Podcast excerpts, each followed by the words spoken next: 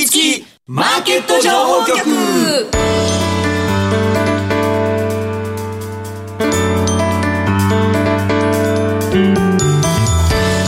金曜夕方はラジオにかぶりつき。皆さん1週間お疲れ様でした。進行役の八木ひとみです。さあ今週はこのお二人とお話し進めてまいります。スパローズ大和和孝さん。そして岡三証券投資情報部シニアストラテジストの竹部力也さんです。お二人ともよろしくお願いします。お願いします。よろしくお願いしますえー、雇用統計の日は岡三証券デーとして前後半に分けて岡三証券投資情報部の精鋭ストラテジストにご登場いただきまして日本株そして為替両面の情報を盛りだくさんでお送りしてまいります、はい、この後山本慎一さんそして後半は武部さんに解説していただきます。は、はい。なんすか？それまだ変なやつ来たなと思ってるでしょいやそんなことないです。そうですか、えー、リッキー武部です。そうですよね、えー、これはまたね今度ねまあいいですけどどうでもいいんですけど、ね、いやいやいや。今は岡三証券の竹部力也として、はい、竹部さんいろんな顔をお持ちですからね。いろんな顔を持ってます、えー、だからね今日はね皆さん本当にお疲れでしょうからね本当はね、はい、あの新入生、はい、新入社員ちょうど1週間経ってね初めての週末だと思ってね癒したい気持ちがありますからね、えー、じゃあ最初の1曲はこの曲でお届けしますって言いたくなっちゃうけどね。そんなリッキー竹部が今日はいますけどね。今日は違う活動より音楽活動に力なんか DJ 活動マーケット情報局ってあれそういえば私の声まだ使ってますよね。えどうなんですか？武部さんの声って入ってるんですか？なんか使ってるのありますよね。入ってるやつありますよね。あれ無断借用じゃない？のこれなんか。あれ？まあいいや。はい、はい。はい、はい、どうでもいいですごめんなさい、はい、もう番組も長く続いてるのでいつ撮ったものとか。ちょっとだんだん分からなくなってきましたよね、ね、皆さんのおかげでございます、ありがとうございますこの番組は YouTube でも同時配信しています。この後午後5時からは YouTube 限定で延長配信しますので動画でもぜひご覧ください。また番組ウェブサイトに今日の資料アップしてあります。ダウンロードして参考になさってください。今日もかぶりついて聞いてしまうような株情報てんこ盛りでお送りしてまいります。かぶりつきマーケット情報局。この番組は岡三証券の提供でお送りします。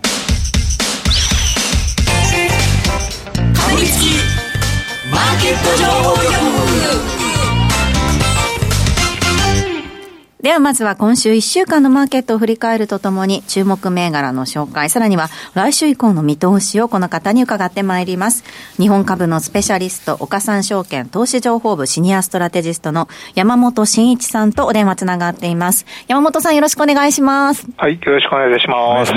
疲れ様です。はい。えー、1週間経っての日経平均ですけれども、終値、ね、27,518円31銭ということで、先週末に比べますと、523円17銭のマイナスでした。1.8%を超える週間での下落となったんですけれども、週半ばの崩れがなかなか大きかったですね。山本さん、1週間どう見てますか？そうですね、まあ今日も、あの、ちょっと心配したんですけれども、なかなかその朝方の雰囲気と、えー、大引けの雰囲気がちょっと かなりガラリと変わりますので、うん、今日あたりもちょっとはちょっと警戒したんですが、まあ、どうにか今日はプラスをキープしたということで、終わったんですけれども、はい、やっぱ昨日、おとといはちょっとやはりあの世界、欧米の株式市場を見ましても、ちょっと日本が下げすぎかな、ちょっと違和感のある下げだなという感じでは見てましたね。2日間でね、840円超える下げでしたもんね。そうですね、まあ週間でも結局、先週の上げ、まあ、全部じゃないですけども、まあ、大部分吹き飛ばしたといった感じになったんですが、うん、まあ、ちょうどその配当値、権利付き最の前ぐらいの水準まで下がってしまったということで、えー、かなり今週はまあ想定外に弱かったなという感じなんですが、はい、やはりそうですね、あの昨日、おとといあたり、結構値下がり銘柄数多かったですので、うん、やはりいわゆる基礎の売りと。ということで、えーまあ、先月で国内の機関投資家さんのそのポジション整理とかは一旦は終わるんですけれども、はい、まあ、気が変わって、えーね、新年度入りになると、やはりその機関収益を考慮しまして、まあ、プラスを一定程度確保する動きというのが、毎年ではないんですけれども、ここ2、3年は出ていたということで、うん、やはりそういった売りが出て、出ていたのかな、そういった可能性が高いのかなという感じで、えー、見ております。ただ今日あたりは、そうですね、もうちょっと落ち着いたのかなと思いますし、まあ、売買代金も2兆円割れておりますので、そうですね、うさないでした。まあ、ちょっとあの売りが出一旦は止まったのかなという感じで、まあ、来週以降、期待したいんですけれども、うん、もうそうですね、あのやはりあの海外勢、えー、4月は買い越すアノマリーがあるということですので、まあ、今週あたり、まあ、来週にならないとわからないんですけれども、まあ、そういった期待もありますし、やはり個人投資家さんも、えー、そうですね、年度末、配当取りで結構買い越しかと思ったら、結構売り越していたということですので、まあ、相場戻りましたんで、結構売ったということですので、まあ、下がったら結構買いに来てくれるということですので、まあ、そういった、あのー、個人投資家さんの買いが、えー、入ると思いますので、まあ、来週あたりは、まあ、底堅さを見せてくれるんではないかという感じで見てますけどね、はい。今週の動きで目立ったものとなると、どういったところになりますか、個別銘柄ではどういったところ注目されてますか？そうですね、今週は業種別で上昇したセクターで、えー、第3位に陸運が入ってるんですけれども、えーえー、今週はですね陸運の中でも電鉄ということで、うん、結構上昇していたのが目立ったなという感じですね、はい、えーと、JR はそれほど上がってないんですけど、JR, JR 系はそれほど上がっていないんですけれども、えー、関東の大手私鉄、まあ、このあたりがまあ非常に、えー、上昇率目立ったといった感じですかね。うん、はいえー、東証プライム市場上昇率8位に顔を出しています9009京成電鉄、そして9位に顔を出しています9010富士急行ですね。どちらも7%程度の週間での上昇となりました。そうですね、鉄道、まあ、ちょっとインバウンドでもちょっと出遅れ感があるといった感じなんですけれども、うん、やはりあのエネルギーコスト、まあ、電気代がちょっと高いということで、そういったものが足を引っ張っていたんですけれども、やはり鉄道関係というのは、施設関係というのはあの、レジャーとか不動産、結構そういったもので稼いでるところも多いですので、はい、えー、まあ、JR 系は結構半分以上はその鉄道運賃とかで、えー、結構売り上げが、あの事業内容なんですけれども、まあ、私鉄とかは結構2割以下とかそういうところも結構多いですので、うん、まあ、それ以外で、鉄道以外で稼いでいるということなんですが、えー、この9009の京成電鉄に関しましては、まあ、私鉄の中では結構あの鉄道事業が半分以上を占めているという会社なんですけれども、まあ、今週、鉄道の中でも一番値上げが上げが大きかったんですけれども、まあ、特段の材料が出ていないという状況で、うん、えー、やはりあの成田空港を結ぶスカイライナー、まあ、こちらを持っているのと、えーまあ、オリエンタルランドの筆頭株主ということですので、えー、ちょっとインバウンド期待とか、あのあったのかなという感じなんですけれども、まあ、ただ株価はあのコロナ前、ほぼほぼ回復してきているということで、そうです2019年の年末ぐらいの水準まで上がってきてますよね。そうです。出遅れと言ったんですけど、結構株価上がってるなという感じですね。はいなかなか強いですね、はい、えー、今週末の終値、ね、4365円となっています、高いところで4月7日、今日ですね、4375円まで上昇して、えー、年初来高値を更新しています。そしてもう一つ、9010の富士急行ということですね。そうですね。富士急と言いますと、まあ、山梨県中心の鉄道バスということなんですが、まあ、ご存知のように、富士急ハイランド、うん、まあ、こちらがほとんど事業の半分を占めているという会社になります。で、まあ、レジャー関連、まあ、こちらはやはりその期待ということで、えー、そうですね、あのインバウンド、結構海外のお客さんも結構来られるということと、やはりその近くにある川口湖周辺、富士五湖周辺、まあ、あの辺りやはりその富士山が、えー、大好きな外国人観光客たくさんいらっしゃいますので、うん、えー、そういった意味で、あのそうですね、観光客の、コロナ前ですと観光客の半分ぐらいはもう外国人、えー、ということですので、まあ、富士急ハイランドなどでも結構その、えー、そうですね、あの WeChatPay というのはその決済、あれが使える、中で使えますので、はい、えー、そういったものであの結構人気があったんですが、まあ、ちょっとまだそこまでは戻っていないということと、やはりあの5日にあの中国からの、はい、緩和したということですので、まあ、そういった期待が大きいのかなという感じですかね。あとはあのまあ、あの辺自然が多いですので、まあ、グランピングなんかもちょっと流行ってきているということで、えーまあ、そちらは海外というよりは国内の人向けという感じなんです。ですので、うん、まあ、そういったそうですね、まあ、レジャー回復期待というのも大きいのかなと思いますね、はい、なんか3月、4月からオープンするキャンプ場とか多いですもんね、その冬の間は閉めといてみたいな。あじゃあ、これからの期待っていうのも入ってる可能性ありますね。そうかもしれないですね。うん、しかもグランピングもかなり年あの高いですよね、金額。いや、もう、バカみたいに俺高いと思ってます。ホテルより高いんですよ。そうですよね。なかなかの水準がね、やっぱり。外国人の方が利用なされてるんですかね？いや結構、日本人の女性とかが、グランピング行きたいみたいな人を、お金持ちの人が連れて行ってんだろうな、僕は高さだなって思ってます、まあね、ご自身でキャンプされるから、余計そういうふうに思われるかもしれない。ですこれぐらいのテントあったら、もう何回で元取れるんだっていう？いやいやいや、でもね、本当にあの都内にいても、その海外の方の多さっていうのは、めちゃくちゃ感じるので、まあ、それがね、あのまあ、関東近郊、山梨だったりとか、そのあたりにもどんどん波及していく可能性があるということで、えー、9010の富士急行ですが、今週末4695円で終えています。えー、さて、今週ここまで振り返っていただきましたけれども、この先は、えー、来週以降の見通しですね、いかがでしょうか、注目の予定等はありますか？そうですね、えー、まず今夜の雇用統計と、うん、いうことがありますけれども、まあ、米国は休場ということですので、まあ、結果を日本市場が先に反映する、消化するということになります。えー、ただあの、このところやはりあの今月に入ってアメリカの雇用関連の指標、市場予想市場予想を下回ることが多いということで、えーまあ、株価もネガティブに反応しているんですけれども、えー、そうですね、ちょっとあの、特に雇用っていうのはこれまで堅調だったということで、まあ、賃金インフレとか、そういった圧力の緩和というのは、逆にあの金融引き締め後退ということで、株価はプラスに反応するケースが多かったんですけれども、はい、足元はどちらかというと、景気悪化に関心が向かっちゃってしまったということですので、えー、悪かったら、やはりネガティブに反応する可能性もありますし、逆に、えー、1月、2月というのはあの予想を上回って、えー、上回ったこういう統計ですので、よかったら逆に今度、えー、金融引き締め懸念長期化ということで、まあ、なんだ悪いところ、悪いところ取りといいますか、うん、なかなかちょっと市場の地合いがそれほどいいという感じではありませんので、ちょっとあの反応が見極めにくいというのがありますので、うんなかなかちょっと週明けの日本市場というのも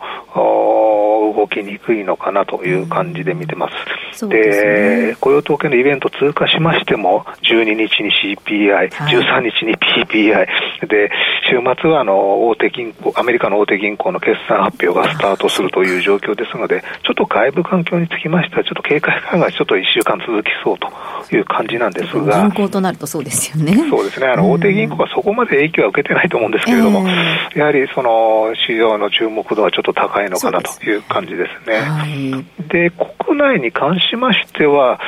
そうですね、あのどうですか、ちょっと今週、日本だけちょっと弱かったので、うん、まあ、かなり先行して結構あの、売りも出たということで、まあ、そんなに下値もないのかなということで、まあ、一進一退みたいな感じでは見ているんですけれども、やはり決算がやはり日本、えー、2月、8月決算の、えー、が結構でかいところが出てくるということで、うんえー、百貨店、2月決算の百貨店各社ですとか、ABC マートですとか、うん、えー、ユニクロ、まあ、ハストリーの中間など、まあ、こういった小売の決算出てくるということですので、まあ、足元、あのー、比較的良好な内容が多いということで、えー、まあ、島村はちょっと下がっちゃったんですけれども、あの、アダストリアですとか、あとは西松屋賃、こういったのは、高決算を素直に交換されて、堅調に推移しているということですので、まあ、そういった内需関連ですね、えー、まあ、消費、足元国内の消費動向を確認するということで、まあ、そういったものが物色の中心になってくるのかなという感じで見てますね。はい。具体的な銘柄ではどういったところ注目されてますか？そうですね、銘柄としましては、こちら3月決算ということで、決算発表前なんですけれども、まあ、2875の東洋水産ということで、はい、えー、まあ、国内即席麺事業、即席麺事業ので有名なところですけれども、えーとですね、同じライバルの日清食品、まあ、こちらがあの上場来高値近辺で推移しているという状況なんですけれども、ちょっと、えー、出遅れ感があるなという感じで、えー、見ております。やはりあの海外はあの結構稼いでるんですけれども、国内の値上げがなかなかちょっと進んでいないという状況で、まあ、国内がちょっとあの今一つということなんですが、まあ、4月からの値上げとかしておりますので、えーまあ、今後期待したいなという感じで、えー、そうですね、株価もちょっとまだ横ばい状態なんですけれども、うん、やはり今後期待できる銘柄なのかなという感じで、そそうですね、日清食品は順調に上がっておりますけれども、うん、あえてこちらをちょっと注目したいなという感じですかね、はい、そうですね、マルちゃんブランドの生麺やチルド商品など、4月1日の納品分から値上げというふうな形になっていますけれども、その影響っていうのが出てくるかどうかっていったところになるんですかね。そうですね、こちらが進めば、えー、結構その業績も良くなってくるということで、うん、まあ、期待したいと思いますね。はい、はい。えー、そしてもう一銘柄、注目銘柄あるということですね。はい、えー、こちらは、えー、バリバリのグロース銘柄なんですけれども、えー、9229のサンウェルズということで、えー、こちらはあの1月にちょっと一回紹介したんですけれども、はい、まああのパーキンソン病の専門施設を運営しているということで、うん、えー、前回あの紹介した後うまい具合に上がってくれたんですが、うん。えー、その後は2か月ぐらいちょっと動かなくなってしまったということで、えー、2700円、2800円を行ったり来たりみたいな感じだったんですけども、ねね、え本日、えー、それのレンジをちょっと抜けてきたということで、えー、上場来高値があの2000、えー、そうですね、2月9日に3053円、これ決算発表直後、決算発表前後につけたんですけれども、うん、まあ、その高値を今日に3000あ3050あ3053円の高値なんですが、はい、今日、えー、3050円まで、えー、つけてきたということで、うん、まあ、もうちょいだったんですけれども、まあ、特段材料はなかったんですけれども、ちょっともみ合いを抜けてきたということで、えー、注目したいなと思いますね。すね。はい、今週はね、東証クロス市場の指数でしたりとか、まあ、マザーズの指数とか、ちょっと新興市場厳しい週間でかなり押してた印象があったんですけれども、まあ、週末ここまで上げてきたといったところですね。そうですね。マザーズは4連敗ですので、はい、全体はあまりよろしくないんですけれども、うん、まあ、個別は結構、まあ、直近の IPO ですとか、結構あの、時価総額の大きいところはちょっと動いていたかなという感じですかね。はい。92293ウェルズ、今週末3045円で終えています。ここまでは岡三証券投資情報部シニアストラテジストの山本慎一さんにお話を伺いました。山本さんありがとうございました。はい、ありがとうございました。したこの後は竹部力也さんにお話を伺います。ここでお知らせです。岡三オンライン。岡三オンラインなら、口座開設から最大3ヶ月間、現物信用取引手数料を全額キャッシュバックいたします。キャッシュバック金額に上限はありません。さらに、キャッシュバック期間終了後も定額プランなら売買代金100万円まで取引手数料が毎日無料。株主優待銘柄も取引手数料が無料です。現物信用合わせて最大200万円まで毎日無料。手数料に自信あり。株式取引なら岡三オンライン。岡三オンラインは岡三証券株式会社の事業部門の一つです。当社が取り扱う商品等には価格変動等により元本損失元本超過損が生じる恐れがあります。投資にあたっては契約締結前交付書面等を必ずお読みください。金融商品取引業者関東財務局長金賞第53号岡三証券株式会社。かぶりつきマーケット情報局。ここからは岡三証券投資情報部シニアストラテジストの竹部力也さんにお話を伺っていきます。えアメリカでは経済や雇用の指標で軒並み弱い結果が出まして、ドル安方向へと進んでいる中、この流れ、今晩の雇用統計の結果にも現れるのか、え今後の為替の見通し、竹部さんにじっくりとお話伺っていきます。まずは、まあ、あの、日本固有の話題といいますか、うん、今日はあの、日銀の黒田晴彦総裁が退任記者会見に臨んだということで、10年間ね、任期終えられたということなんですけれども、黒田総裁、金融緩和を続けなければデフレが続いて、実際の成長率もさらに低下し、投資も十分に行われず、技術進歩ももっと低かったと話したということなんですね。非伝統的金融政策は十分効果があったと指摘されたということです。あと78歳なので、フルタイムの仕事を今後する気は全くないという、できればどこかの大学で教えたいと思う。なんていう、今後の展望もね、お話しされたようなところはあるようなんですけれども。はい、黒田さんのね、この記者会見、まあね、退任のご挨拶の内容にも驚きましたけど、はい、これをすらすら読む八木さんにも驚きましたよね、そうですね女子アナなんだと。パッて渡された紙をさっと、目がキラッとね、クール山本さん、ちょっとね、いつもの顔と違いましたよね。でかっこいいですねって言ったらなんかちょっと老眼のふりしたりとかなんかおちゃらけたりとか。切れる女完璧な完璧な女性です何の話ですかこれいやなんか後でなんかくれるんじゃないかと思って持ち上げたらいっぱいいやいやいやいやいや。お小遣いくれるんじゃないかなと。いやもう竹部さんのありがたいお話をいただきたいと思いますけれども。今日はね持ってきていただいた資料も新日銀総裁の課題ということなんですね。まあ、新ゴジラがあって、新仮面ライダーがありましたからね、はいはいえー新日銀総裁もあってしかるべきだと思いますが、先ほど申し上げたように、今今週のはね、新年度に入ってね、まあ、今週初めで、新入生、えー新社員さんとかね、はい。新竹部さん。ねし新竹部さん。もう、もう私はもうほら、使い古された、いやいやいやただのおっさん、為替のおじさんだろ、あの人みたいな話なんでしょうけど。新し。い山菜みたいですね。新竹新竹部 はい。ごめんなさあいいえいえ、それで、で、で、えっ、と、おー土曜日までですかね、4月の8日だから、今、カレンダーを拝見すると、8日、明日までですかね、はい。ね明日までが、えー黒田日銀、そしての任期満了ということで、厳密には、えー9日から、えー上田さん、新体制が始まるんですが、実質は、まあ、10日からですかね、えーというところなんですが、YouTube をご覧になっていただいている方にですね、ちょっとあの資料のところで、えーご案内させていただいてますので、ちょっとご覧になっていただければと思いますが、あの、黒田総裁の、まあ、任期満了にあえてですね、敬意を込めてでございますけども、はい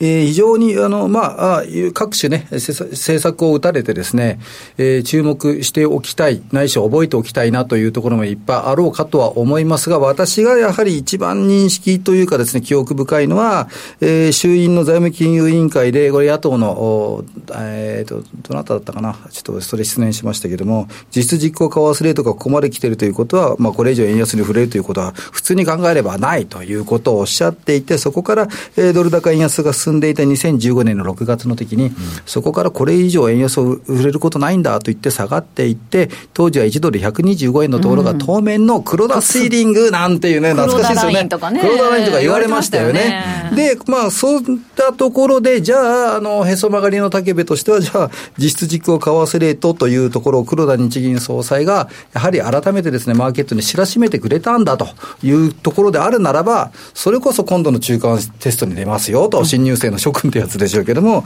実質実行為替レートってなんだっけというのを日銀のホームページでぜひチェックしていただいて、この資料なんですね。当時の2015年のお6月の時に、実質実行為替レートが大きく伸びていって、まあ、これ以上円安に行くことはないよというふうにして言われていた中で、じゃあ今、足元はどうなってるのか、実質実行為替レート今下がってきてるんですよね。はいということは、これをちょっと逆手に取ると、まあ 2000X 年というふうにして書かせていただきましたけども、実質実行為替レートがここまで来ているということは、ここからさらに今度は円高に触れるということは、普通に考えればありそうもないっていうことが、まあ逆に言えるのかなということ。実質実行為替レートの観点ですね、あくまでもね。まあまあ、こうしたものがマーケットにインパクトを与えた、ないしはそうしたものをですね、市場参加者に知らしめてくれたというところはですね、ちょっと頭の片隅にですね、えーまあ置いといていいんじゃないかなというところ。で、今度はこの、えー新日銀総裁っ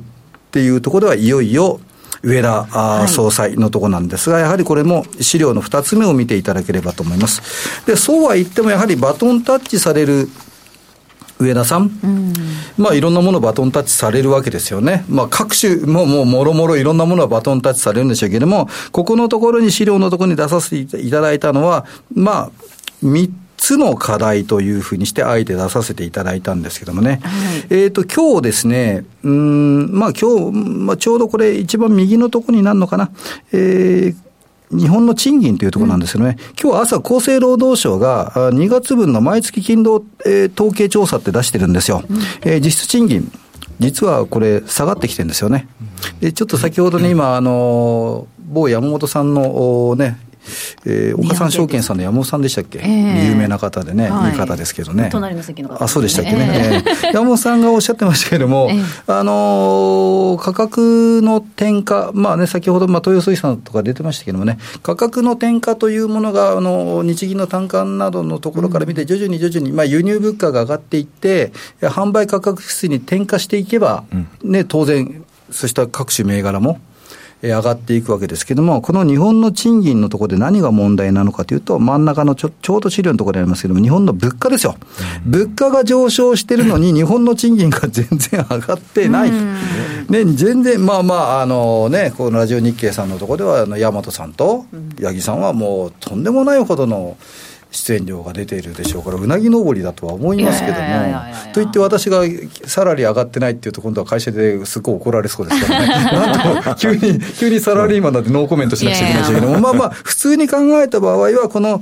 一番右側のところの日本の賃金のところを見た場合、実質ベースと名目ベースで見た場合、もう全然上がってないわけですよ。要は輸入、輸入じゃない、ごめんなさい、えっ、ー、と、インフレ、えー、物価上昇に伴って上がってきてないと。で、えー、今度はその一番左のところですけども、マネタリーリーベース、これもちょっと教科書に出るような、えー、ところなんですけども、